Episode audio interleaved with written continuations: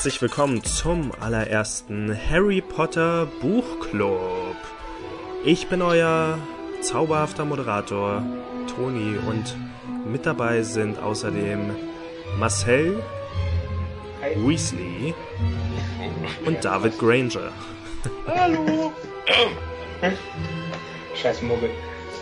Ja, wir haben uns zusammengefunden, um Buch für Buch durch die Harry Potter-Reihe zu gehen. Ähm, wir podcasten normalerweise auf unserer Seite www.playpointless.de eher über Spiele, manchmal über Filme. Wobei so ein bisschen wird es heute auch um Filme gehen, aber hauptsächlich haben wir uns die äh, Bücher vorgenommen.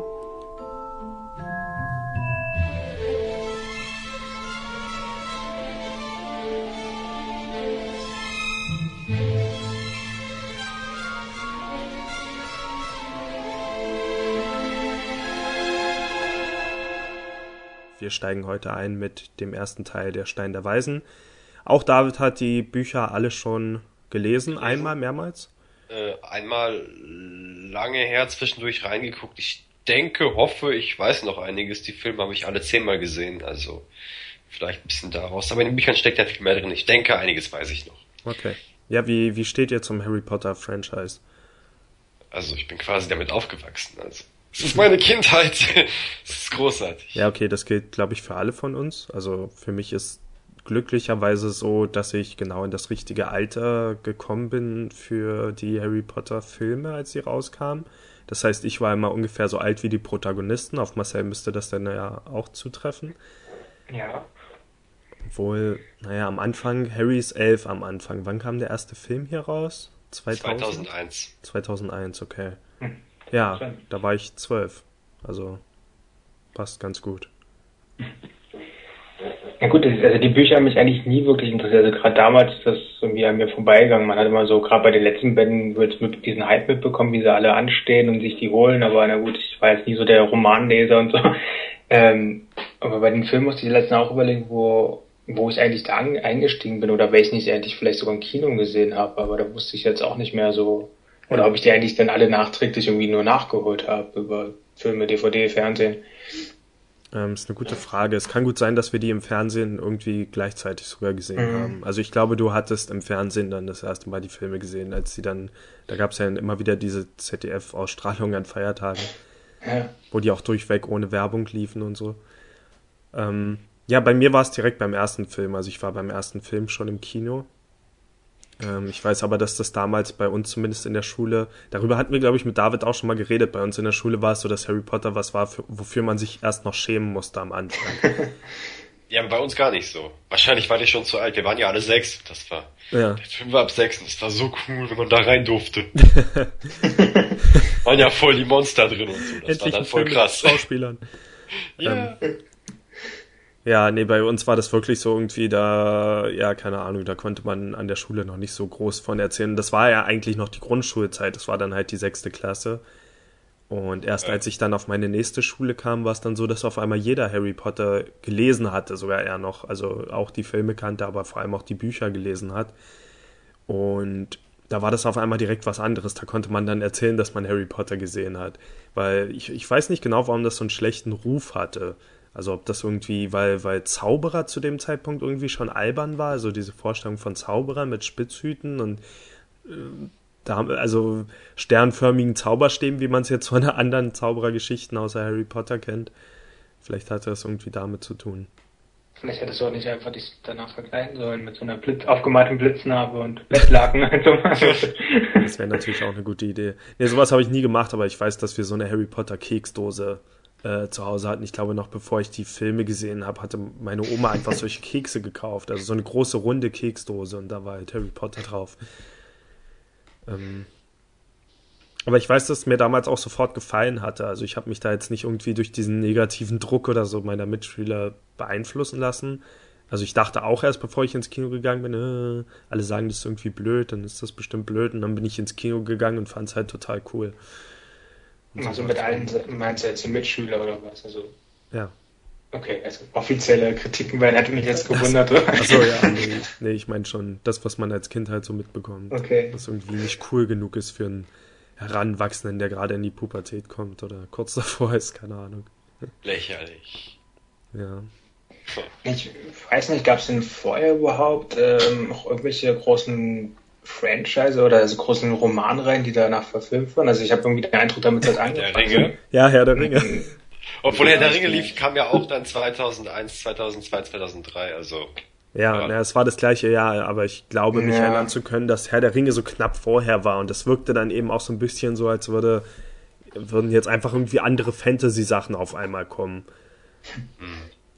Aber waren die Bücher vorher eigentlich so groß? Ich meine, es war schon ziemlich gehypt, die Leute waren verkleidet im Kino und sowas, aber äh, die Bücher, ich meine, meine Oma hatte sie auch vorher, aber waren die wirklich schon so ja, doch, ich glaube, krass erfolgreich? Waren, ich glaube, die waren schon ziemlich groß. Man macht ja auch nicht einfach Filmreihen zu Büchern, die jetzt nichtssagend sind. Also ein Buch muss ja schon relativ groß sein, damit überhaupt ein Film dazu gemacht wird.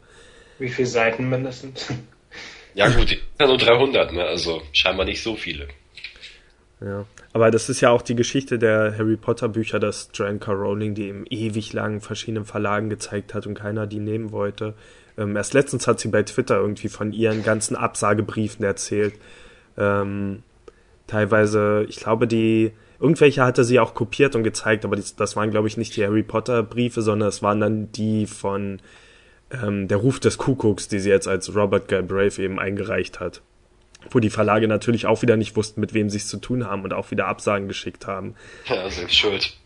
Ja, und bei Harry Potter war es damals eben auch so, dass viele das erstmal nicht aufgenommen haben und ich glaube mich erinnern zu können, dass sie schon die ersten vier Bücher geschrieben hatte, bevor überhaupt ein Verlag die Bücher dann aufgenommen hat.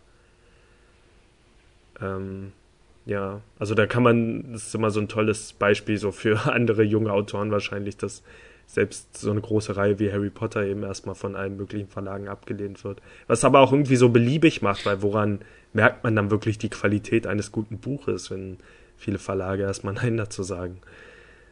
Hm, ich habe es aber auch erstmal nicht so mitbekommen. Ich wusste aber auch nie was von Herr der Ringe, bevor die Filme rauskamen, obwohl das schon zu dem Zeitpunkt, wie alt war, 50 Jahre oder so, länger?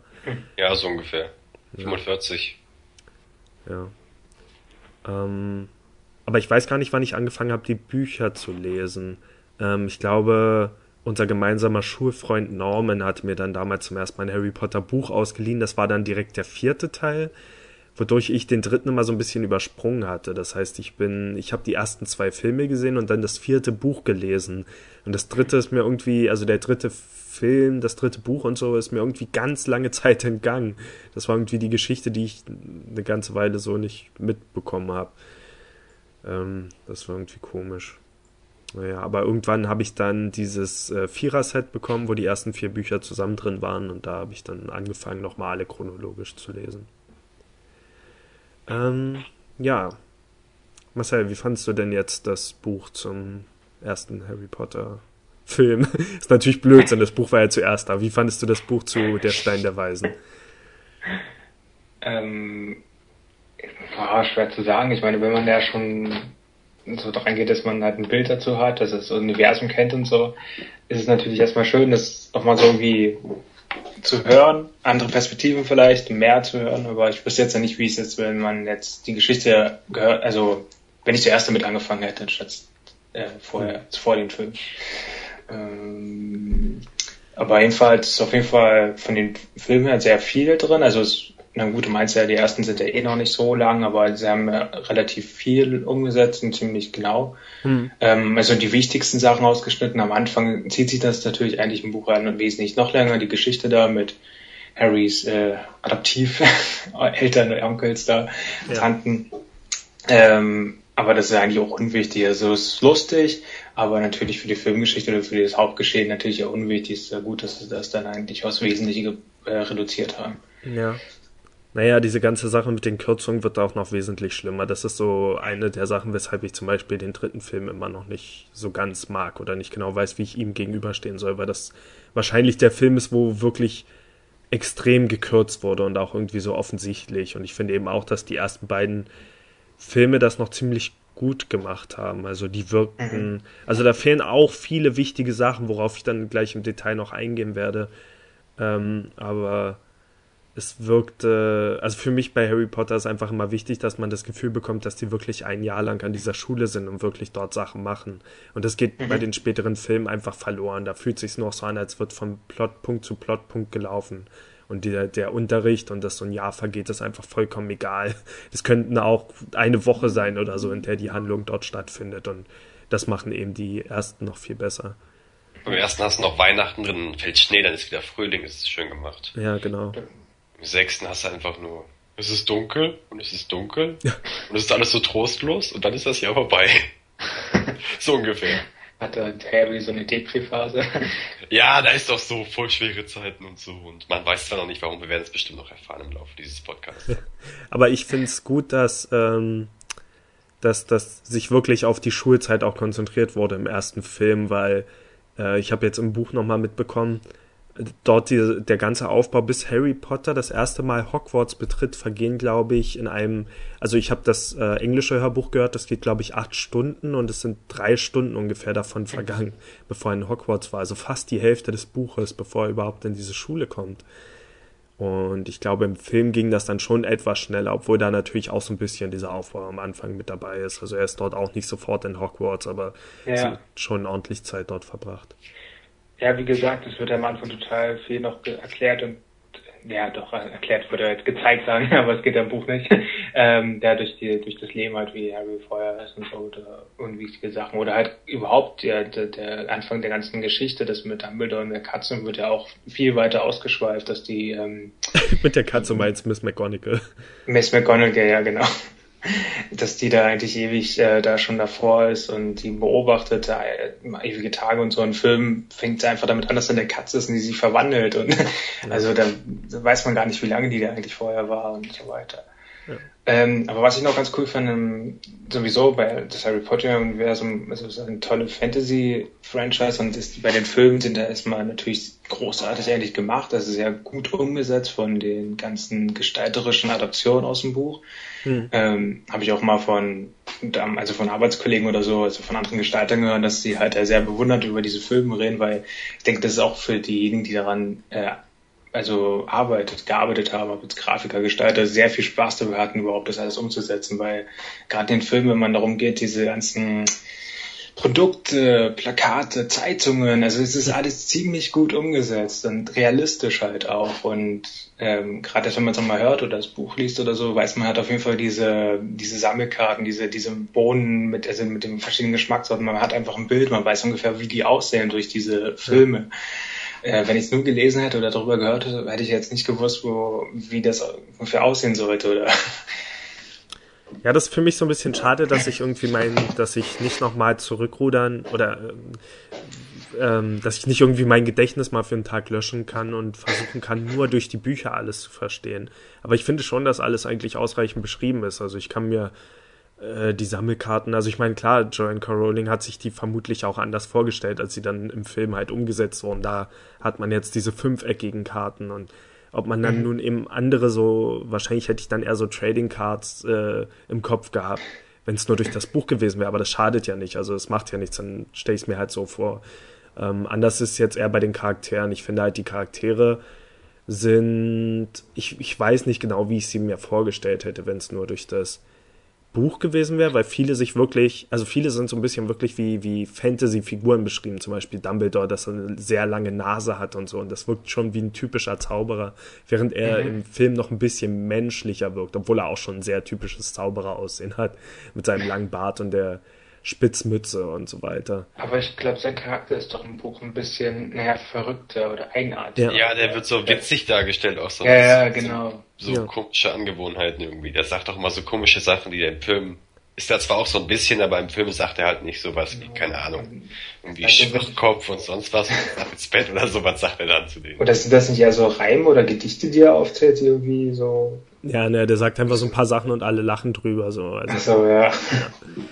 Und ich glaube auch im Buch oder in der Geschichte ist halt auch Hermine noch ein bisschen anders beschrieben oder hat die da nicht irgendwie auch, also äh, gut, so rötliches Haar und ich weiß nicht, also. Ja, und sie hat zu lange Vorderzähne, was eher so den genau, Eindruck gibt, stimmt, dass sie vielleicht stimmt. hässlich aussieht und nicht attraktiv.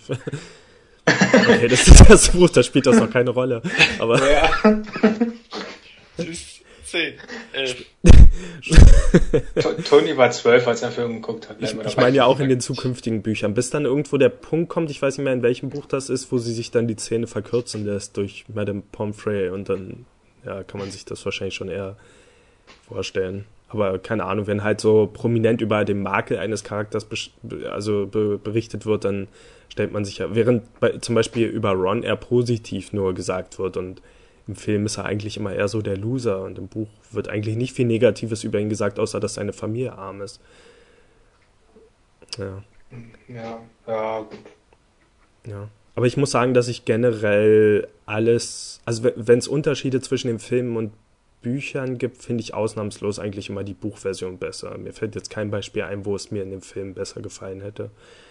Ähm, bei, bei irgendwelchen Veränderungen. Zum Beispiel das mit Dumbledore. Ich mag den verrückten Dumbledore lieber aus den Büchern, weil in dem Film wird irgendwie so der Eindruck erweckt, dass er absolut perfekt wäre und das passt aber einfach nicht zu den Sachen, die er macht. Also irgendwie durch dieses Bild, das sich so eingebrannt hat, dass Dumbledore so ein, so ein perfekter Held und Charakter ist und unfehlbar. Das passt aber nicht dazu, dass er eigentlich ständig Fehler macht, weil er bringt ja ständig Leute in Gefahr. Er löst diese Geheimnisse manchmal langsamer als Harry und ähm, ja, keine Ahnung, oder lässt ihn absichtlich in Gefahr tappen und alles solche Sachen und ich finde, die Bücher erwecken wirklich eher den Eindruck, dass er halt der Direktor ist und ein großer Zauberer, aber er ist eben auch verrückt und er ist jetzt eben nicht so ein perfekter Mensch. Wie die Filme ja, so ein bisschen. Läuft im Bademantel durch Hogwarts. Ja. ja, und sucht nach Toiletten oder sowas. Steht im vierten Buch. Ja. Ähm, ja, David, wie, wie stehst du denn allgemein zu dem Franchise? Äh, ja, ich habe die Bücher ja damals noch äh, vorgelesen bekommen. Da war ich ja fünf erst und konnte noch nicht so gut lesen, um die Bücher zu verstehen. Und habe dann anschließend erst die Filme gesehen, hatte dann aber auch schon quasi meine eigene Meinung, meine eigene Vorstellung zu den Charakteren. Mhm. War aber, glaube ich, auch ganz zufrieden mit den Filmen dann. Wobei die Bücher natürlich besser sind, weil halt viel mehr drin ist und äh, auch im späteren Verlauf noch äh, ist ja schon elementare Sachen, die ausgelassen werden. Da sind die Bücher einfach viel besser und die, na klar, man hat auf Bücher mehr Zeit, äh, mehr Seiten, wo man mehr beschreiben kann. Aber äh, die Bücher sind auf jeden Fall besser als die Filme, obwohl die Filme ja natürlich auch nicht schlecht sind. Hm.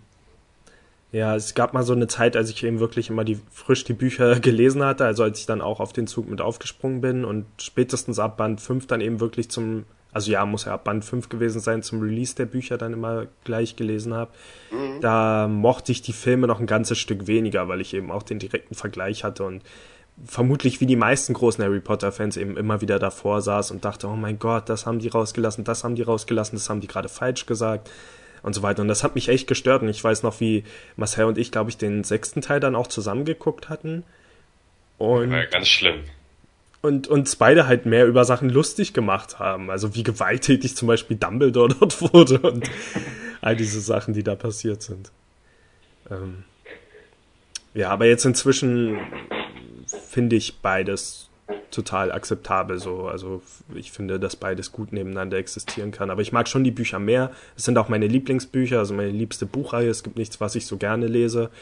Ähm, und insgesamt bin ich ein großer Fan des Franchises. Ich mag auch einige der Spiele und so weiter. Und für mich ist das wirklich so was, was ja so über allem anderen steht, was so an anderen Medien-Franchises angeht. Und ich weiß noch, dass es eine Zeit gab, als ich mir gewünscht hatte, dass Harry Potter vielleicht nicht verfilmt worden wäre, sondern dass Harry Potter erst in der heutigen Zeit rausgekommen wäre, wo alles als Serie veröffentlicht wäre. Und ich finde, als Serie hätte es ziemlich gut funktioniert. Also ein Buch, eine Staffel sozusagen.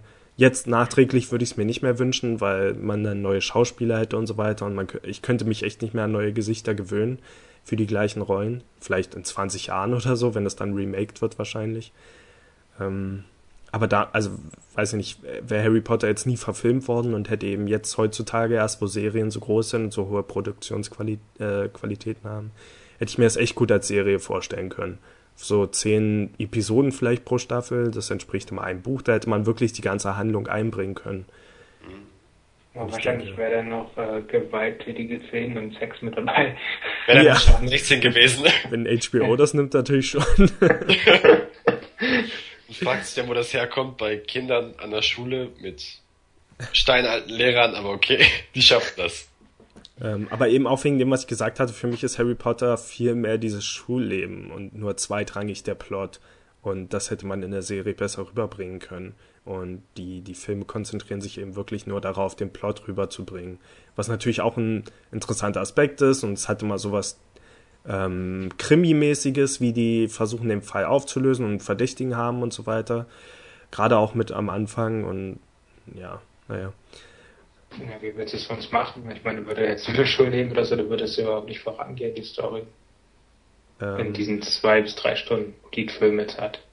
Ja, eben, aber die Story ist jetzt, also die Stories sind schon gut, aber das ist halt nicht alles, was so Harry Potter ausmacht, gefühlsmäßig, finde ich. Also da hat man eben, da ist der Film vorbei und man hat irgendwie den Plot erlebt, aber manchmal fühlt sich das dann meiner Meinung nach so ein bisschen leer an. Gerade wenn man das Gefühl hat, dass zu schnell zwischen den Jahreszeiten und so weiter gesprungen wird. Und das war eben so eine Sache, weshalb ich lange Zeit den dritten Film dann nicht mochte. Aber dazu kommen wir dann in einer späteren Episode. Ähm, ja, zum, zurück zum ersten Buch.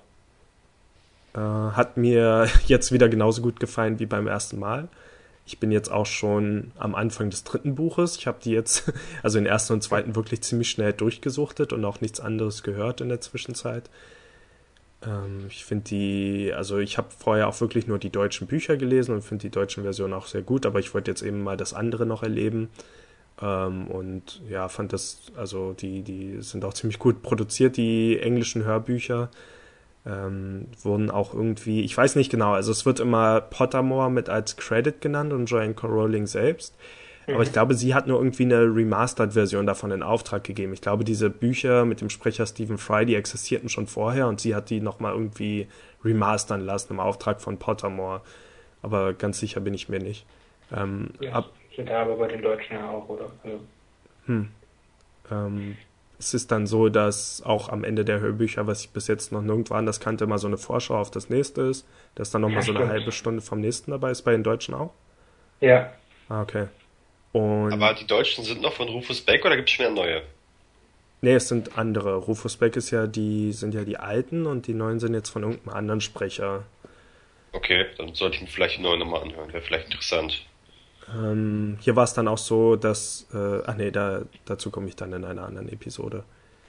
Ähm, ja, aber es gibt schon so gewisse Unterschiede. Kennt jetzt noch jemand von euch die, die englische Version? Also eigentlich nur die Frage an David. Hast du mal irgendwie was davon mitbekommen? Ich habe nur die deutsche gelesen und auch nur die deutsche gehört. Okay, es gibt ja so, so es gibt natürlich immer Puristen so in allen Bereichen. Ich weiß, dass es selbst damals in der Schule schon welche gab, die immer die englischen Bücher gleich lesen wollten, um eben nicht so lange zu warten, bis die deutschen rauskommen.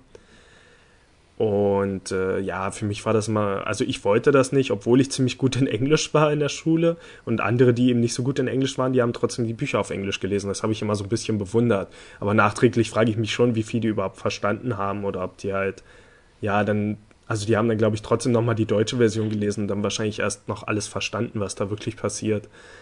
Ähm, es gibt aber schon ein paar große Unterschiede, oder ach nee, es gibt keine großen Unterschiede. Es gibt Unterschiede so im Detail. Ähm, dass äh, Joanne K. Rowling halt viele Wortspiele eingebaut hat. Ein Beispiel ist die Winkelgasse im Deutschen, die hat einfach nur Winkelgasse heißt, aber im Englischen heißt sie Diagon Alley.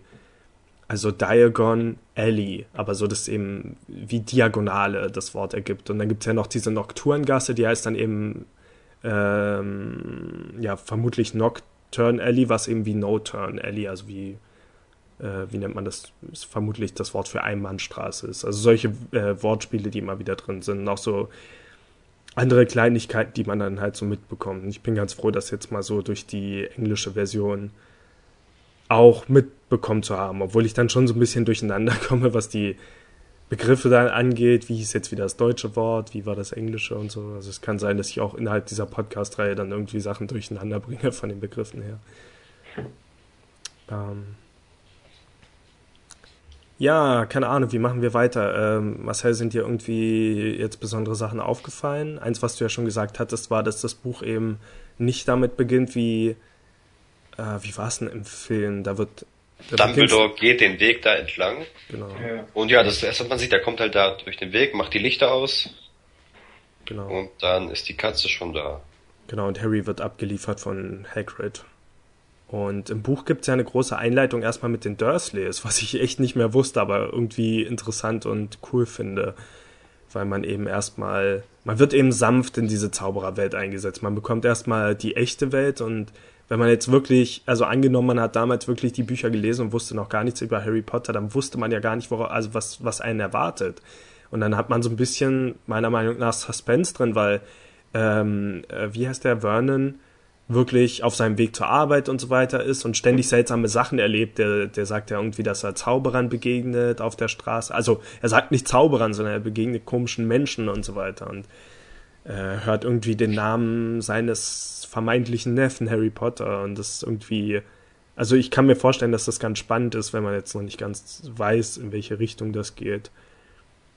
Stimmt, ja. Tatsächlich, das sind fünf Seiten erstmal über die Dursleys, sein Tag bei der Arbeit. Ich erinnere mich gar nicht mehr dran. Ich glaube, die lese ich gleich mal eben. Und ja. dann taucht er erst auf, ja.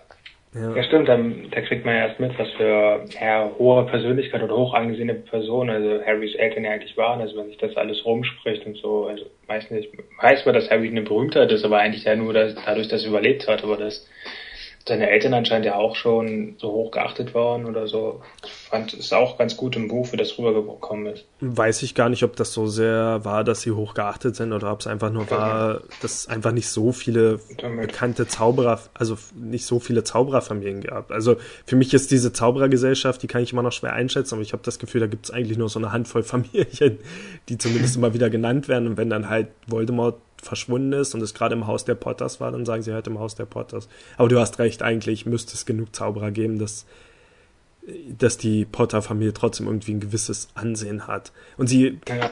sie hinterlassen Harry auch einen riesen Batzen Gold. Genau. Woher kommt ein bisschen der? reich. Ja. Ich weiß nicht, ob, ob, ob äh, ich meine, sein Vater war ja schon auch ein sehr guter Spieler, ob er da irgendwie mal eine Profiliga oder so gespielt hat, sowas wie Fußballer halt bei dem Muggels. Nee, ich glaube, sein Vater war Aurora was dann halt so, so, okay. so ein, jemand, der das Böse jagt halt ist, wenn ich mich recht erinnere. Aber okay. stimmt, das ist, das ist aber auch so eine Sache insgesamt, was das erste Buch angeht. Das nimmt alles irgendwie noch nicht so eng. Also das, das fühlt sich noch viel mehr eben wie so ein Kinderbuch an. Trotzdem meiner Meinung nach komplex genug und mit schon genug Themen, dass man jetzt nicht sagen kann, es ist einfach nur ein Kinderbuch, sondern, naja gut, eben ein sehr, also ein, halt ein Jugendroman, der aber auch so interessante Nebenthemen bietet. Aber es gibt halt so Aspekte, wo ich jetzt sagen würde, ja, doch, das ist eher für ein junges Publikum geschrieben und alles das irgendwie vereinfacht. Eben, dass, dass scheinbar nicht so viel drüber nachgedacht wurde, warum Harry jetzt reich ist. Das ist einfach nur was, das dem, diesem, diesem Gesamtaspekt dient, dass er jetzt eben zu was Großem geboren ist und deswegen muss er auch viel Geld haben. Er ist sofort vom ersten Moment an eine Berühmtheit und er hat eine Menge Geld. Er kommt einfach aus diesem Leben von den, bei den Dursleys raus, was genau das Gegenteil davon ist. Er ist dort nichts und er hat kein Geld. Und dann kommt er in dieses andere Leben und ist auf einmal berühmt und hat viel Geld. Also es ist einfach nur, um, um diesen Kontrast äh, irgendwie darzustellen, damit er eben das Gegenteil von dem ist, was er vorher war. Ja, stimmt. Und natürlich, weil es einfacher macht, diese ganzen Besorgungen zum, also ich meine, man muss ja. schon alles mögliche besorgen und woher, also schnorren, Kredit annehmen. Das heißt leider. Hier hast du. Ja, genau. Ähm, was ich mir auch gefragt habe, ähm, die haben ja am Anfang erklärt, dass es halt mehrere Schulen gibt und so und ähm, Hogwarts ist halt eine bekanntesten, berühmtesten, bla bla bla. Man kennt ja als Oder die, eigentlich nur die größte und bekannteste. Genau, stimmt, ja, mit den, wo die größten Personen, glaube ich, auch vorgegangen sind. Es ist ja auch interessant, im zweiten Teil später erfährt man ja noch ein bisschen die Hintergrundgeschichte von den Gründern und fragt man sich auch, okay, haben die anderen, anderen Schulen müssen ja auch so, so eine Hintergrundgeschichten haben. Hm. Aber wahrscheinlich sind total langweilig, überhaupt keine Geheimgänge, nichts los. Ich weiß nicht, es kann gut sein, dass wir, dass, wenn wir beim vierten Buch angekommen sind, da schon ein bisschen was im Buch erzählt wird. Ach so, das könnte sein, ja. Ist. Aber was mich interessiert hat oder gefragt hat, ob das eigentlich, eigentlich müsste sowas ja auch eine Privatschule sein. Also so eine Zauberschule, ob das, warum die eigentlich so öffentlich ist, wenn das eigentlich ist ja ein riesiges Schloss mit das ganze Jahr über kann man ist drin nicht mehr oder weniger eine Privatschule? Habe ich auch überlegt, aber wenn die Weasleys da alle ihre Brüder jedes Jahr oder Geschwister da aufgehen, die sind ja so nicht reich und ich weiß nicht, kann mir nicht vorstellen, dass sie sich das leisten können bei jedem ihrer Kinder. Das ist übrigens oder, interessant. Ich habe mich auch gefragt, muss man eigentlich Schulgebühren bezahlen für Hogwarts? Ja, oder Hermine, oder Hermines Eltern oder so, die als Muggel oder so, ob man sich sowas leisten kann. Ja, aber die sind Zahnärzte. Ich glaube, die sind wirklich so. reich, weil Hermine macht auch immer ziemlich große Geschenke und es gibt diese eine Szene dann im zweiten Buch, wo, wo man sieht, wie die Eltern gerade Geld wechseln in Zauberergeld. Mhm, mhm. Also ich glaube, die haben schon Geld als Zahnärzte, vor allem wenn beide Zahnärzte sind, müssen die ja schon ordentlich verdienen. Und am zweiten Tag kommt er nochmal gut rüber, dass halt die Weasleys, also ja schon arm sind, die Weasleys, und wenn diese Besorgung der Bücher und so, die sind ja alles von diesen Schaustellern, die ja alle sehr teuer sind. Genau, Und das, das wollte ich nämlich schon auch gerade sagen, können, dass, ja. dass eigentlich Harrys Geld fast noch mehr Sorgen verursacht, weil er sich halt ständig fragt, Genau. also weil er sich ständig schlecht deswegen fühlt. Aber da greifen wir jetzt schon wieder auf das zweite Buch vor. Ähm, David, was hast du, was war deine Meinung zu Schulgebühr oder nicht? Äh, das scheint ja alles mehr oder weniger gratis zu sein. Ich meine, die sagen nichts dazu. Klar, die müssen die Bücher kaufen, aber Äh, ich weiß nicht, also im, kommt man im jetzt nie mit, dass die irgendwie Studiengebühren bezahlen müssen. Ich meine, ich könnte es mir vorstellen, aber ich weiß nicht, im ersten Buch wird mehrmals erwähnt, dass, dass ähm, Vernon immer wieder sagt, ich bezahle nicht dafür, dass er auf so eine Schule geht und sagt nie jemand, nein, das ist kostenlos. Hagrid gut, regt sich nur darüber auf, dass, weiß ja nicht, dass er so egoistisch ist oder irgendwas, keine Ahnung. Also in dem Streitgespräch zwischen Hagrid und, und Vernon, da sagt Vernon, glaube ich, zweimal, dass er keine Gebühren für Harry bezahlt. Und irgendwo war noch mal ja, was. ich dem bezahle Preis. keinen komischen alten Trottel dafür, dass er ihm Zaubertricks beibringt oder sowas, ja. äh, aber ich meine, jedes Kind bekommt so einen Brief, dass die da, ja gut, die müssen ja, nicht hingehen. Also ich glaube eigentlich Ja. auch nicht, dass was kosten dürfte, aber es ist All komisch, dass es nicht verneint wurde. Und all das, was es da auch gibt, so, also was, was, was es zu bieten hat. Ich meine, das Essen scheint ja dann auch gratis zu sein, ne? Ja, Weil, und die Mahlzeiten, die Feste und alles mögliche. Ja, eigentlich Zauberei, aber. ja. eine medizinische Versorgung, Betten, Essen, also Ja gut, aber ja, andererseits, nicht schlecht. Und ne? ich denke mal auch die Unterrichtsmittel von diesen ganzen Utensilien, Zaubertränken, bla bla bla. Also ich meine, das ist ja eigentlich, heutzutage würdest du solche Ausbildung haben wollen oder so ein Studium, du musst dafür blechen. Und wenn nicht, dann kriegst du halt dementsprechend auch eine gewisse Leistung, die halt äh, von den Förderungen nicht so gut sind. Und Hogwarts aber spricht dafür, dass es halt eher privat sein müsste ja, aber stellt, stellt euch vor, das ist wahrscheinlich die einzige Zaubererschule in England. Das heißt, es würde durchaus Sinn machen für das Zaubereiministerium, denen Geld zu geben. Weil nur Hm. durch Hogwarts kommen ja neue Arbeiter rein. Und nur dadurch können die dann wiederum Geld machen. Also würde es, ich meine, Hogwarts wäre wahrscheinlich die beste Investition, die man machen kann. Also würde es Sinn machen, dass die Unmengen an Geld da reinpumpen. Hogwarts is not a place for mad people. Hogwarts is a school. School of magic. Magic. Magic.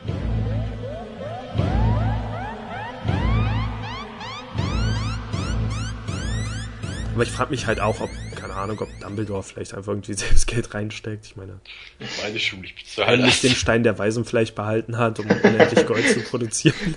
Verkauft dann auf dem Schwarzmarkt immer. Ach ja, stimmt, der kann ja auch Gold damit machen. Aber für mich ist das wirklich eine der größten Fragen so bei Harry Potter. Wie verdient überhaupt irgendjemand Geld durch die Sachen, die sie machen? Wo, woher kommt das? Ja. Weil im Prinzip können die alles herzaubern. Also, Ja, ich fand es auch, in, das war auch wieder der zweite Teil, aber da war ja auch ein bisschen so die Frage, okay, was wollt ihr später werden, so als Magier, also muss ich ein bisschen so orientieren müssen.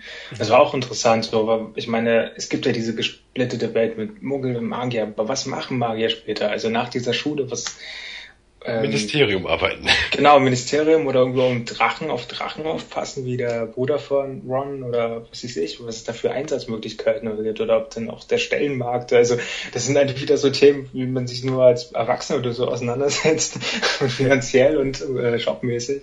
Ja. Also Darum geht's passt aber später auch noch ab dem fünften Teil, glaube ich, ziemlich umfangreich in den Büchern, was Harry dann später werden Okay. will, was er für einen Beruf Ah macht. ja. Ähm, ja, aber ich, ich finde eigentlich, ich weiß nicht, ob die Welt vielleicht besser funktioniert hätte, weil es schwankt am Anfang immer so ein bisschen zwischen, das ist nur so eine Parallelgesellschaft, was ja scheinbar ist. Also es wird ja immer mehr ausgebaut, dass auf einmal quasi 50 Prozent der Welt sind Zauberer. So wirkt es später, auch wenn es nicht wirklich so ist.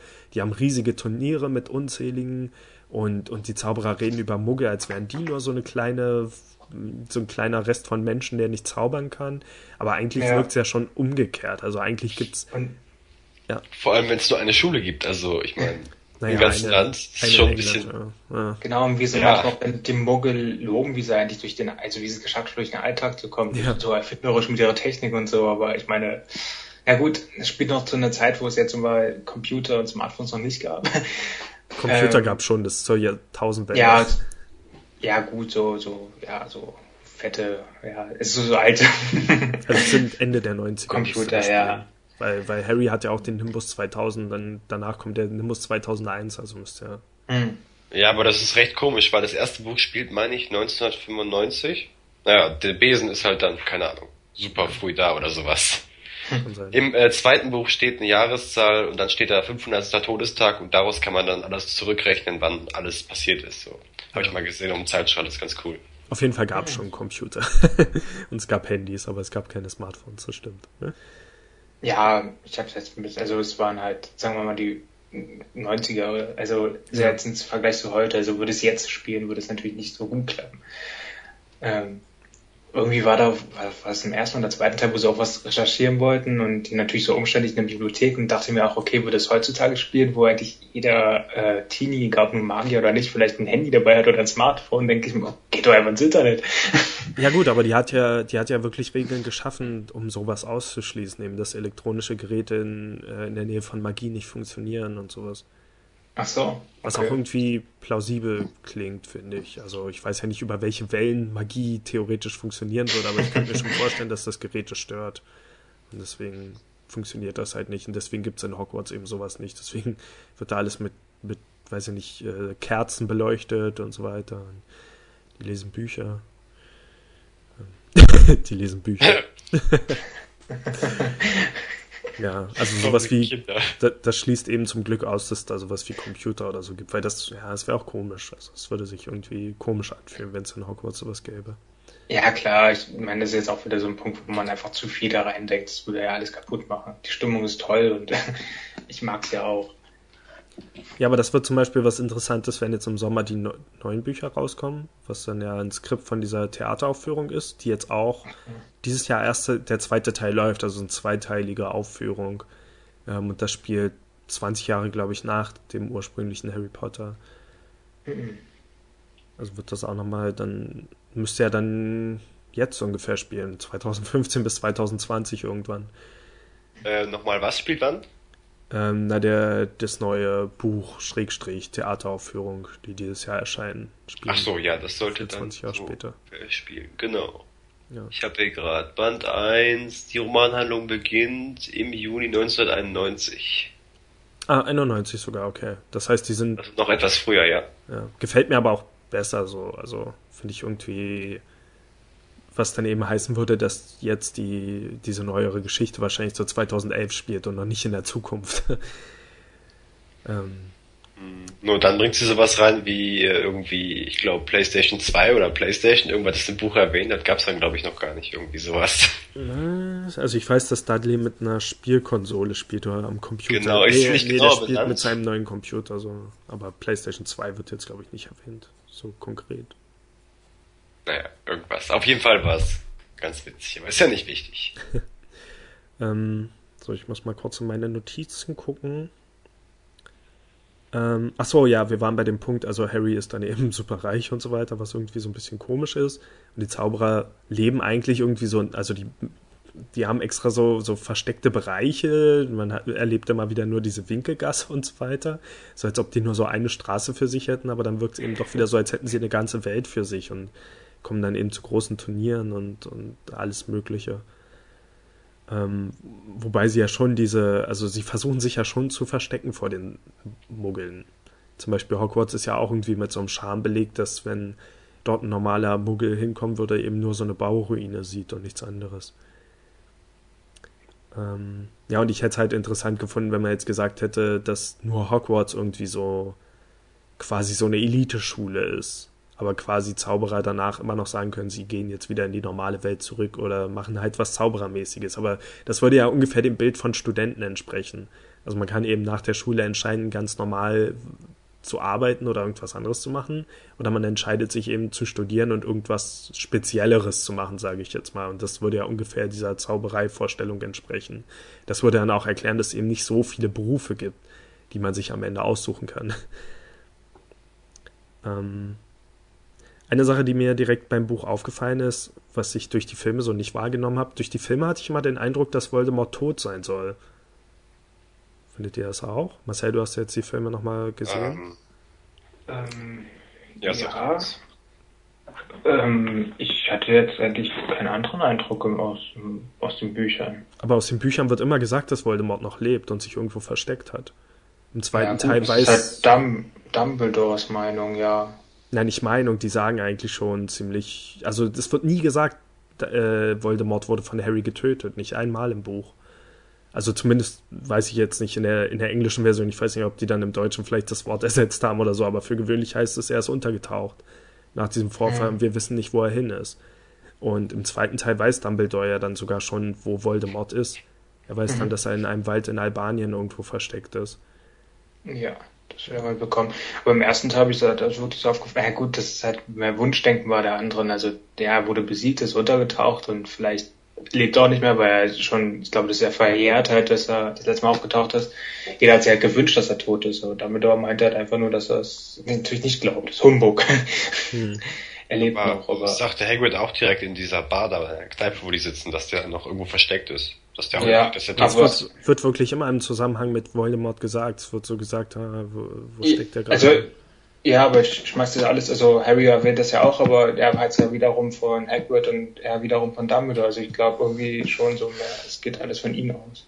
Hm, ich ich meine, also ich habe nie, nie in dem Buch den Ja. Zusammenhang gehört, dass, dass Voldemort tot sein könnte. Also überhaupt diese Möglichkeit, dass er tot sein könnte, habe ich nie so richtig mitbekommen im Buch. Ah. Während halt, ja, keine Ahnung, es fragen sich alle immer nur, wo hat er sich versteckt, wo hat er sich versteckt. Und im Film hatte ich immer den Eindruck, er ist tot, Harry hat ihn getötet. So. Fand ich irgendwie komisch, diesen Unterschied. Ähm, und ich finde einfach, dass dieser Anfang, den man eben hatte, dass, dass der viel mehr so eine düstere Stimmung in dem Buch erzeugt hat. Also im Film wirkte alles sehr fröhlich, aber wenn man jetzt genau drüber nachdenkt, das Buch fängt ja damit an, dass die Zauberer gerade erfahren haben, dass Voldemort verschwunden ist. Und für, für Erstleser oder Erstfilmgucker bedeutet das ja erstmal nichts. Das hat ja nichts zu heißen. Das ist nur, okay, irgendein Voldemort ist verschwunden. Aber wenn man später dann die späteren Bücher und Filme kennt und weiß, was für eine schreckliche Schreckensherrschaft ist, das unter dem zu leben, dann muss man sich erstmal vorstellen, wie erleichtert die in dem Moment sein müssen oder vielleicht sogar noch ängstlich, dass er doch noch da sein könnte. Und dadurch, finde ich, schwebt irgendwie so ein viel düsterer Schatten darüber. Also, wenn, wenn man halt die Zukunft kennt und weiß, wie schlimm Voldemort eigentlich ist. Und in was für schlimmen Zeiten die gerade leben. Ähm, okay, ich werde jetzt mal schneller durch meine Notizen gehen und ihr könnt ja mal sagen, wenn euch, oder beziehungsweise wenn ihr zwischendurch Punkte habt. Ähm, okay, ich finde, oder eine Frage von mir ist, findet ihr diese Hutzuteilung und die verschiedenen Häuser in Hogwarts, äh, dass das eine gute Idee ist? Ich find's cool. Also gerade, Also, gerade ist ziemlich kreativ, finde ich. also ich meine jetzt nicht aus Sicht eines Autors, sondern ich meine aus Sicht einer Schule, die die Schüler extra in ein Haus steckt, wo sie wahrscheinlich zu bösen Magiern werden. Ja Slytherin. gut, dann sind die halt direkt mit Vorurteilen behaftet. Ne? Ob das dann so cool ist für den Schulfrieden oder so, ich weiß auch nicht. Aber an sich finde ich die Idee toll. Ja, ich finde es auch nicht so. Ich habe auch überlegt, also als ich das dann nochmal gehört hatte, ob ähm, von der Schule aus, ja auch, wie du meintest mit das Miss Slytherin, das ist halt von allen so, also von den Schülern, aber irgendwie auch, da- ich weiß nicht, ob Dumbledore oder die Lehrer wissen das ja auch, da kommen halt die Bösen, oder die werden immer als erstes verdächtigt und da kommen die bösen Magier her, also warum nicht gleich abschaffen, oder? Ja, ich meine, das heißt direkt, die werden alle böse Ideen gehen. Und dann, Genau, Ja, wenn du dann in die die gehst, Was ist da einfach nur ein? Loch, wo sie reinfallen. ja, das wäre auch so richtig. Auch wenn der, wenn der Hut dann sagt Slytherin, dann zeigt McGonagall nur so im Hintergrund so mit dem Daumen am Hals. Ja. Oder der Hut frisst direkt den Kopf. Aber ich finde es irgendwie auch von der Story her nicht so. Also irgendwie die Aufteilung ist ja, also es kommt auch so im Buch rüber, die ersten paar, die aufgelistet werden oder erklärt werden, näher beschrieben werden, mit der Zuteilung kommen irgendwie alle dann in Gryffindor. Hm. Gleich, also da auf dem Batzen. Man hört immer nur Gryffindor, Gryffindor, Gryffindor. Was, Und echt? die Eigentlich andere- war ziemlich, ziemlich viel Ravenclaw und Hufflepuff dazwischen. Okay. Ja, aber zumindest was ich mir auch schade finde, also ja, die Hauptrollen sind natürlich alle in einem Haus. Dann gibt es diesen einen, diesen, dieser, sein Gegenspieler von der Hauptrolle, sagen wir mal so, die dann natürlich in diesen, äh, äh, Slytherin reinkommt, was natürlich auch wieder, wie wir ja schon hatten, äh, hatten diese Negativbelastung hat. Aber die anderen Häuser werden irgendwie nicht so wirklich beleuchtet oder sind halt die zumindest am Anfang. Vor allem, ähm, äh, die Häuser scheinen hat- ja alle eigentlich gleich voll besetzt zu sein, aber ich meine, es Ja. kann doch nicht genau so viele Böse wie normal und super gute Leute geben. Also, ich meine, das ist ein bisschen komisch, wenn man dann sagt, ja, okay, es sind überall gleich viele drin, so, weil es sieht auch so aus. Die Tische sind alle gleich lang, alle etwa gleich voll besetzt. Im Film jetzt, im Buch, weiß ich nicht, was Genau. da steht. Und dasselbe, der, das meinte ich auch bei der Zuteilung, dass irgendwie die drei Hauptrollen, sage ich mal, aufgerufen wurden, natürlich alle in Gryffindor reinkamen. Also das macht den Eindruck, okay, drei hintereinander Stark. kommen, genau drei hintereinander kommen in dasselbe Haus, wie ist das mit den anderen? Also ob das wirklich ähm, gut aufgeht, wenn da gut überhaupt ähm, das mit den, nach den Persönlichkeiten geht, nach dem Charakter oder so. Ja, gut, das kann eigentlich also, nicht aufgehen. Ja, na gut, man, also ich finde schon, dass das im Buch eigentlich ganz gut eingebaut ist, weil weil, weil, ähm, hast du gesagt nacheinander? Im Buch sind die, glaube ich, alphabetisch eingeteilt, also sind die schon ein bisschen geteilt voneinander. Aber eigentlich kennt Harry in dem Moment ja nur Ron so richtig. Hermine hat er, glaube ich, einmal getroffen. Das heißt, Im Buch war es alphabetisch. Das heißt, Im Film war es ja nicht so. Nee, im Film ist es halt irgendwie anders, aber im Buch werden die halt alphabetisch eingeteilt und Ron ist okay. dann schon in Gryffindor und Harry kommt ewig nicht dran. Ähm, eigentlich müsste es andersrum sein, oder? Rein alphabetisch, na egal. äh, Harry kommt halt ewig nicht dran und, und, und er hofft halt einfach, dass er mit Ron in, in das Haus kommt. Aber Ron ist ja dort sein einziger Bezugspunkt zu dem Zeitpunkt. Also es ist jetzt nicht so, dass Hermine halt schon eine Hauptfigur wäre. Sie treffen ja auch noch andere Charaktere im Zug. Mhm. Also man könnte auch sagen, ja. sie wären nicht Freunde mit ihr geworden, wenn sie nicht in Gryffindor wäre. Dann wären sie halt Freunde mit irgendjemandem. Äh, wahrscheinlich habe ich das verwechselt. Wahrscheinlich ist im Buch nicht alphabetisch oder so, aber ist eigentlich auch egal. Ähm, ja, ich, ich finde es eigentlich fast noch schlimmer, zu Hufflepuff zu kommen, weil das ist ja wirklich so das Versagerhaus. und, und das wird, glaube ich, auch so gesagt halt, also wenn, wenn die Beschreibung für jedes Haus kommt, dass das irgendwie für die ist, die nicht viel erstreben oder sowas.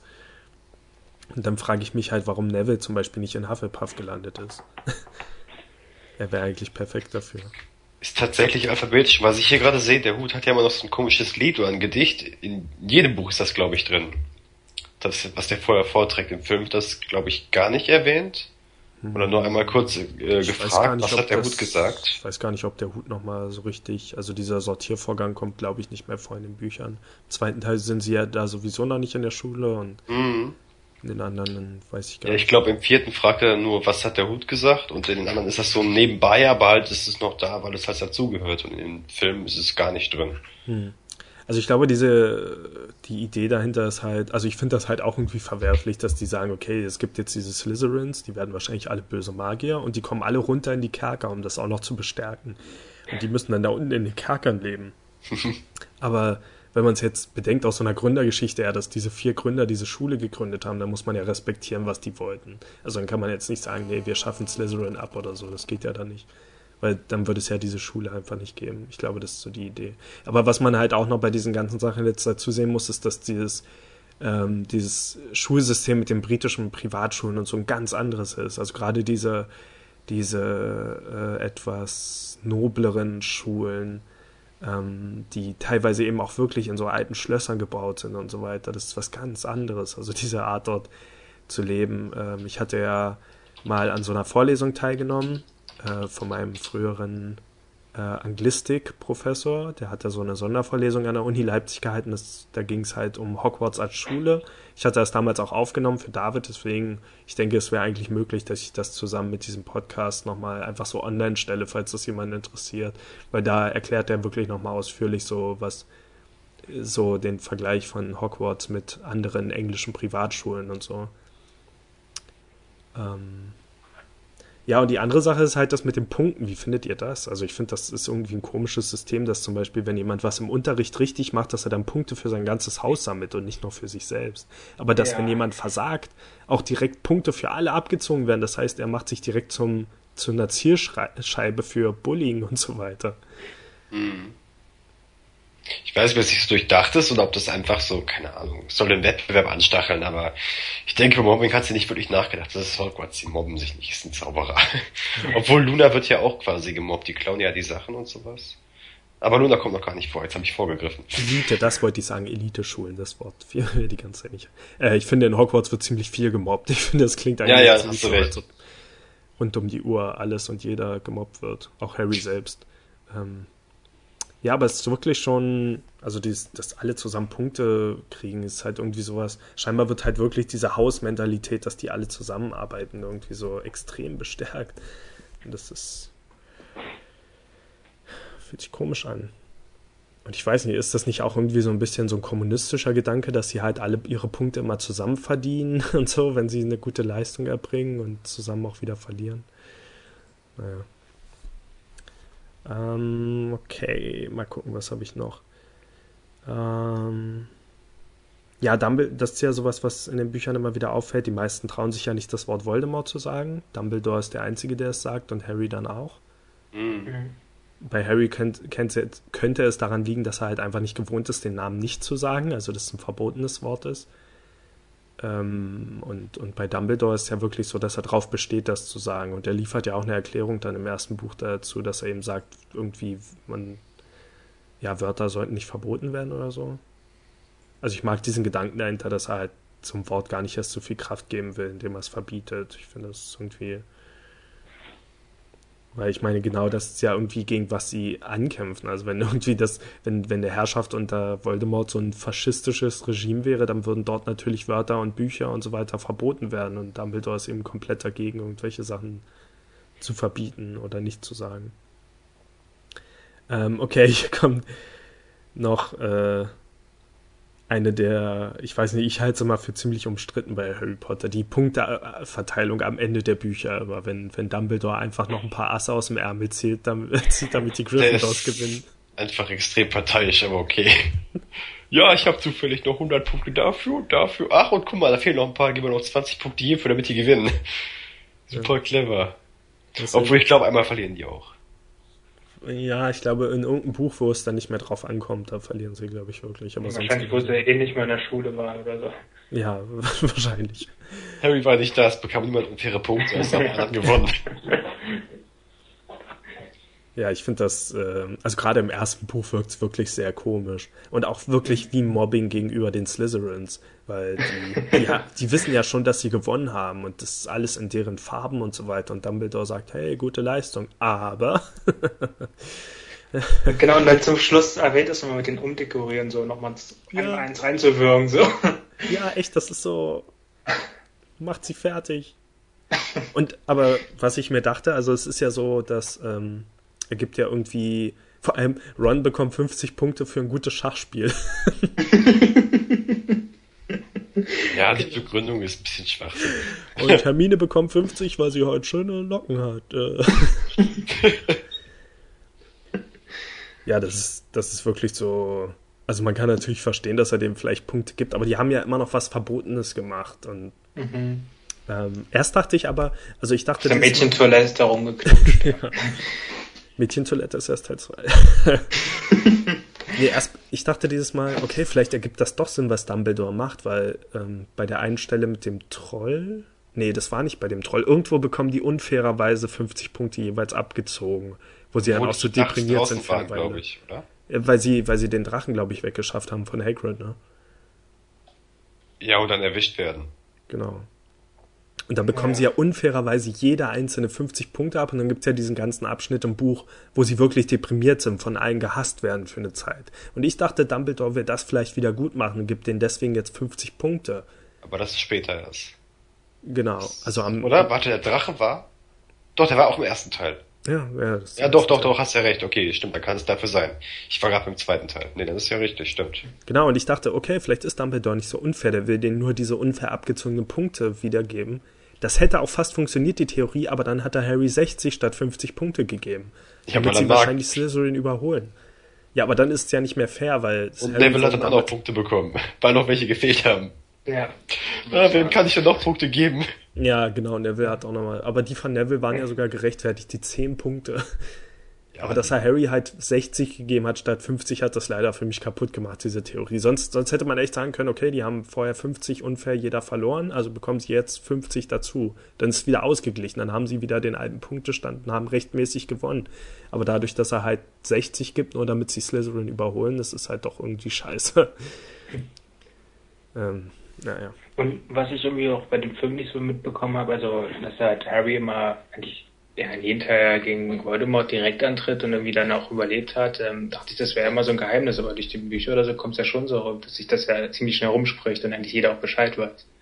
Ähm, ja, stimmt. Also man weiß ja eigentlich, dass jeder von den Schülern weiß, dass er anscheinend ja doch wieder, also er ist nicht tot, das was du ja vorhin angesprochen hattest und gehen da trotzdem gern noch hin zur Schule. Die, also wenn das so eine Herrschaft, also entweder würden die Eltern das verbieten oder keine Ahnung. Ähm, es würde doch eigentlich vielleicht noch mehr Angst herrschen oder strengere Maßnahmen. Oder mhm. Aber eben selbst das ergibt mehr Sinn, wenn nie jemand gedacht hat, dass Voldemort weg ist. Und Harry oder hat so, ihn ja. halt einfach wieder vertrieben.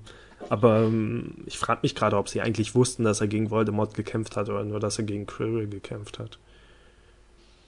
Hm, ja. Bin ich sicher, weil im fünften Teil glaubte mir auch keiner, dass der zurück ist. Und am vierten auch schon nicht. Hm. Also weiß ich gar nicht überhaupt glauben, dass er gegen ihn gekämpft hat. Ja, ich weiß nicht mehr, wie es im Buch steht. Ja, kam für mich so rüber. Und im Film ja. sagte er am Ende auch nur, ich glaube, äh, wo bekommt er seine 60 Punkte nicht für den Kampf gegen den? Doch, oder für seinen Doch? unglaublichen Mut oder irgendwas, keine Ahnung. Ja, gut, aber wissen die anderen, wofür das ist? Naja. Nee, also im Buch wissen sie schon. Okay. Da sagt Dumbledore, es ist ein wohlgehütetes Geheimnis und das heißt, es hat sich sofort rumgesprochen oder so. So in der Art.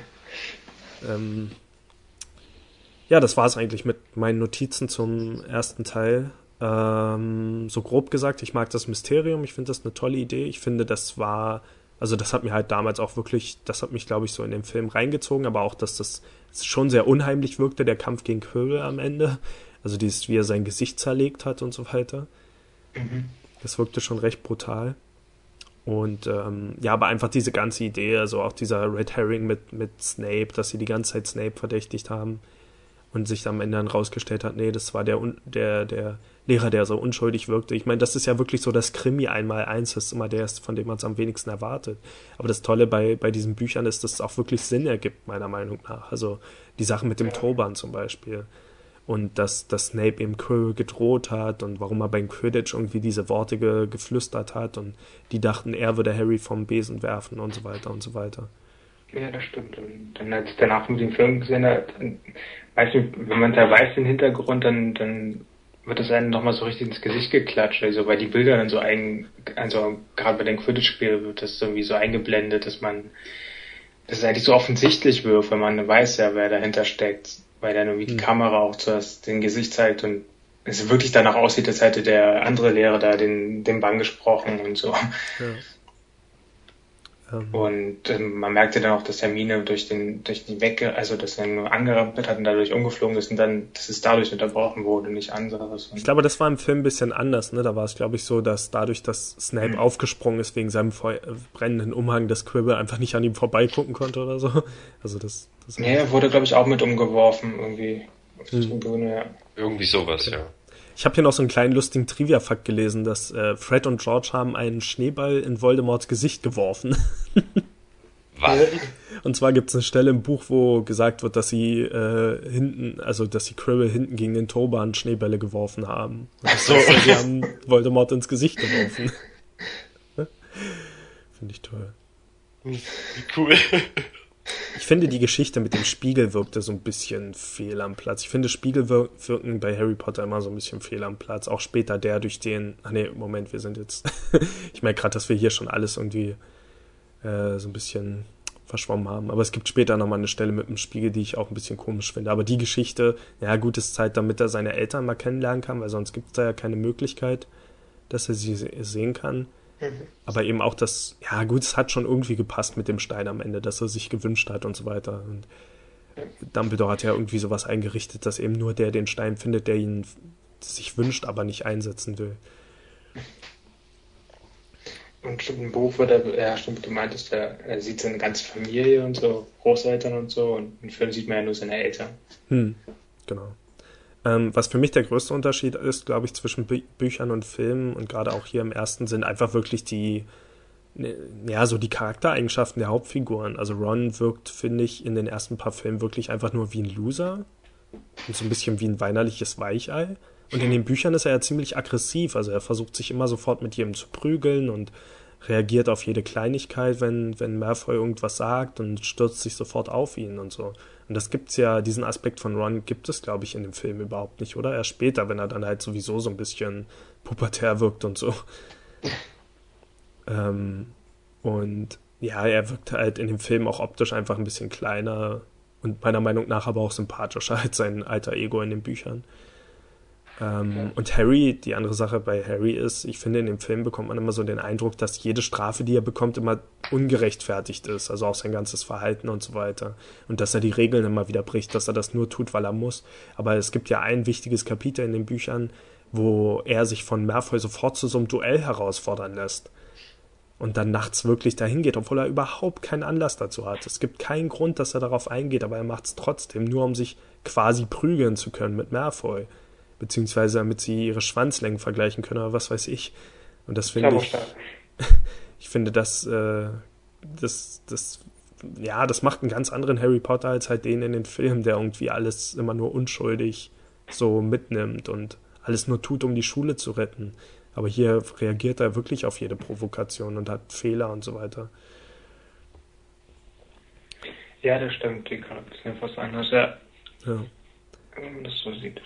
Ach ja, und dann am Ende mit den ganzen Prüfungen, also in Büchern sind es ja immer mehr Prüfungen. Also hat ja. ja jeder Lehrer seine eigene Prüfung oder Falle dahinter gestellt. Den Film erwähnen sie den Aspekt natürlich nicht, weil ja dann auch nur drei ausgesucht wurden. Hm. Ist ja auch ausreichend eigentlich, wenn man schneller vorangeht. Aber erst war die anderen Prüfungen waren schon noch interessant mit den von Snape, mit den Zaubertränken, da dieses Rätsel. Ja. Ähm, Okay, Fazit für mich. Ach so, du, äh, jetzt weiß ich gerade, du meinst die Prüfung, um da zu dem Stein zu kommen. Ich dachte jetzt, du meinst die genau. Abschlussprüfung, die zum Beispiel in dem Film, glaube ich, gar nicht erwähnt werden, oder? Also, dass stimmt. sie richtige Schulprüfungen haben. Ja, das auch, ja, stimmt. Ja. Ähm, also abschließend kann ich sagen, ich finde das Buch immer noch super. Ich finde, ich merke immer wieder, wenn ich das nachträglich lese, dass Harry Potter überhaupt noch kein richtiger Zauberer ist. Also er benutzt wirklich nie Magie. Ich glaube, im ersten Buch benutzt er gar keine Magie, oder? Auch nicht im Film, nein. Im zweiten Teil Down. Benutzt da im Duell Magie, aber sonst genau. auch nicht. Ähm, Ab dem dritten dann. Und einmal gegen Lockhart benutzt er, aber sonst nicht. Aber er stimmt gegen Lockhart, ja. Ja. Und ähm, ansonsten, was mir halt wirklich auffällt, was, was äh, gerade das erste Buch noch so ein bisschen abhebt, ich hatte gesagt, es fühlt sich halt wirklich noch mehr an wie so eine Jugendgeschichte und etwas auf Jüngere getrimmt und eher wie so eine typische, naja, nicht typische, also typisch ist daran wirklich gar nichts, aber so eine Art von Zaubereigeschichte, wo wirklich ganz krass zwischen Gut und Böse getrennt wird. Also Snape zum Beispiel, gut, am Ende ist nur ein Red Herring, dass er der Böse sein soll, aber er ist wirklich durch und durch fies. Und den Eindruck hat man ja später nicht mehr so. Da merkt man ja schon, okay, er ist immer noch unsympathisch, aber er hat seine Gründe. Und hier ist wirklich nur so, er macht alles, um irgendwie bösartig zu sein und den Slytherins Punkte zu geben wirklich mhm. ständig und damit sie unfair bei den Quidditch-Matchen, Matches und so weiter. Na gut, das ist dann teilweise auch erst im zweiten Teil. Und die, die, ähm, die Dursleys sind halt wirklich so übertrieben böse, was auch so ein bisschen übertrieben ist. Auch was sie dann für Maßnahmen unternehmen, nur um diese Briefe nicht mehr zu bekommen, dass sie dann durch das ganze Land fahren und so weiter. Und wie fies sie halt wirklich zu Harry sind. Also überhaupt ja. nichts Gutes. Das ist so, das ist ja, jetzt was, das, war ich auch erstaunt. Ja, da war ich auch erstaunt, dass die so extrem fies dargestellt waren und wie sowas eigentlich durchgehen kann in so einer Muggelwelt. Also da müsste doch schon längst das Jugendamt oder sowas einschalten, wer weiß. Ja. Ja, genau. Und gleichzeitig bilden sie halt, also das, ich glaube, da muss man auch wirklich mehr so, ich glaube, wenn man das so als, als Brite liest, bekommt man da, glaube ich, auch nochmal so ein bisschen mehr raus, weil die, sie halt wirklich so diese typische Vorstadtfamilie sind und diese typischen englischen Eigenschaften so vertreten und immer vorbildhaft vor den Nachbarn und bloß nichts Böses, also nichts, nichts Schlechtes irgendwie zeigen draußen, so dass irgendwas mit ihnen in Verbindung gebracht werden kann und so weiter. Ähm, ja, und das sind, oder eben auch, dass Harry so viel Geld hat. All, all diese Sachen hier, die irgendwie ein bisschen stärker in Kontrast gesetzt sind und was dann so später im Verlauf der Buchreihe und wahrscheinlich auch Filmreihe halt so ein bisschen mehr verschwimmt und da ist niemand mehr ganz perfekt oder ganz böse, sondern da ist dann wirklich mehr Grauzonen. Ja, von euch irgendwas Fazitmäßiges? Hm, das ist großartig. Ich mag die Welt, ich mag die Mysterien. Ähm, ich mag die tollen Ideen, das mit auch vor allem am Ende mit dem Spiegel, mit dem Schachbrett, das Schachbrett generell, das finde ich cool. Hm. Dieses Zaubererschach. Ähm, äh, ja, es, es hat mich zwölf Jahre begleitet. Ja, gucke die Filme immer noch gerne. Äh, jetzt, wo ich gerade ein Buch geblättert habe, werde ich gleich nochmal den Anfang lesen. Es ist immer noch, ja, meine Lieblingsreihe, würde ich sagen. Ja. Und ich finde, es liest sich einfach verdammt gut. Es liest sich wirklich toll. liest sich gut und hört sich gut. Ich habe jetzt wirklich wieder durchgesuchtet und damals die Bücher auch, die können noch so dick sein. Ich hatte die trotzdem nach ein paar Tagen durch. Einfach weil Joanne K. Rowling irgendwie so einen, naja, re relativ leichten Schreibstil hat und relativ schnell von Ort zu Ort kommt, von Szene zu Szene, aber auch nicht zu schnell. Also es passiert trotzdem immer noch genug. Ist jetzt mhm. eben nicht so, dass einfach super schnell durch die Handlung gesprungen wird, sondern man hat das Gefühl, dass man ganz viel Zeit dort verbringt, aber trotzdem liest es sich so flüssig und man bleibt irgendwie nie irgend, irgendwo hängen. Das finde ich toll.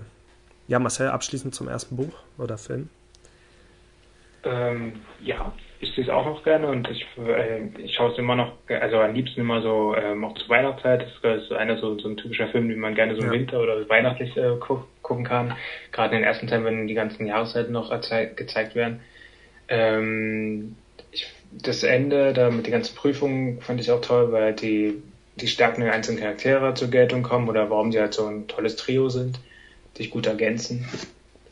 Ja, wobei ich da sagen muss, dass eigentlich nur Rons Schachfähigkeit so richtig rüberkommt. Was war nochmal Hermines Prüfung? Ich glaube, im Film ist ja mm. wirklich nur, dass sie diese Pflanzen wegbrennen muss. Genau, das haben sie nämlich auch ein bisschen geändert. Beim Buch ist es eigentlich, glaube ich, eine ganz andere Lösung. Ähm, ähm, genau, im Buch war es einfach, dass sie gegen Sonnenlicht äh, immun sind und sie sagt halt, glaube ich, den Zauberspruch auf irgendwie sowas mit Sonnenlicht. Und im Film ist es ja, glaube ich, so, dass sie einfach nur entspannen müssen, die nach unten gezogen werden. Ja, ja also, aber da macht ihr auch das mit dem Sonnenlicht. Dann stehen die unten drunter und der Ron entspannt sich nicht und dann macht ihr auch dieses Sonnenlicht. oh ja, oder so.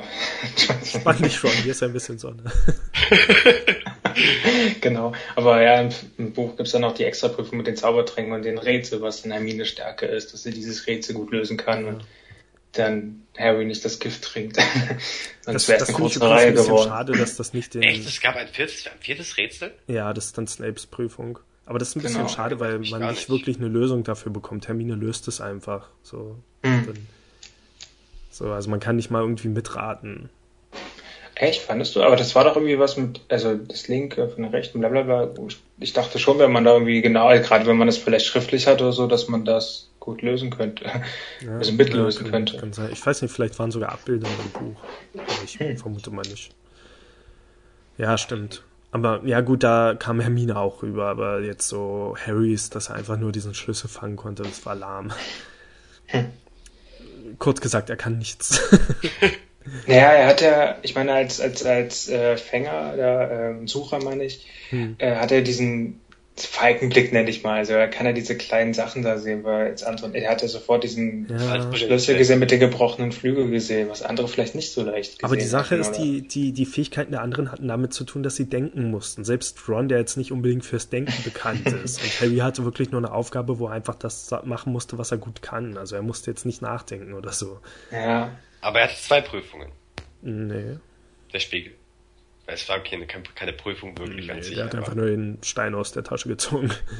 Gut, also zwei wichtige Szenen auf dem Weg zum Spiegel. ähm, genau. Und dass er andere Leute mit seinen Händen verbrennen kann. Ja, das ist ja wohl cool. Obwohl, der kann es halt einfach. Der weiß nichts, der kann es einfach. Ja. Aber ansonsten, ich mag halt auch einfach die, die, die Details, die so, also diese viel mehr Details, die so in den Büchern auch drinstecken. Zum Beispiel, dass äh, Harry zu Weihnachten diese Flöte von Hagrid bekommt und die dann später bei Fluffy benutzt. Ja, stimmt. Oder auch nochmal die, also die, das mit dem Pullover wird nochmal näher, also deutlich hervorgebracht mit diesen ganzen Weasley-Pullovern äh, und so. Ja, genau. Dass jeder so einen hat und die dann alle reinkommen. Ich glaube, im Buch, äh, also da wird irgendwie beschrieben, dass die Geschenke bei denen vor, vor den Füßen liegen, also bei den Betten da irgendwie, hm. habe ich so verstanden, ja. Film muss er da runterrennen zum Weihnachtsbaum. Ich finde das aber auch so, so toll rübergebracht, also dieses Gefühl, dass er eben sein erstes schönes Weihnachten hat und so. Ich finde, das wirkt sowohl im Film als auch im Buch total. Deswegen ist es eben auch ein perfekter Weihnachtsfilm. So, Stimmt. Das, das ist schon cool. Okay, dann äh, war es das, glaube ich, zum ersten Teil von äh, vom Harry Potter Buchclub, so haben wir es jetzt genannt. Äh, wir sehen uns dann zum zweiten Teil wieder. Ich bin euer Moderator Toni. Potter und äh, mit dabei sind äh, Marcel Weasley. Warum bin ich Granger? du bist ja schlau. Ich hat keiner gefragt. Ja gut. du hast Zahnarztälter. Du klingst auch schon wie. Ja. Ähm, und, ja. und David. Tschüss. Granger. Ciao.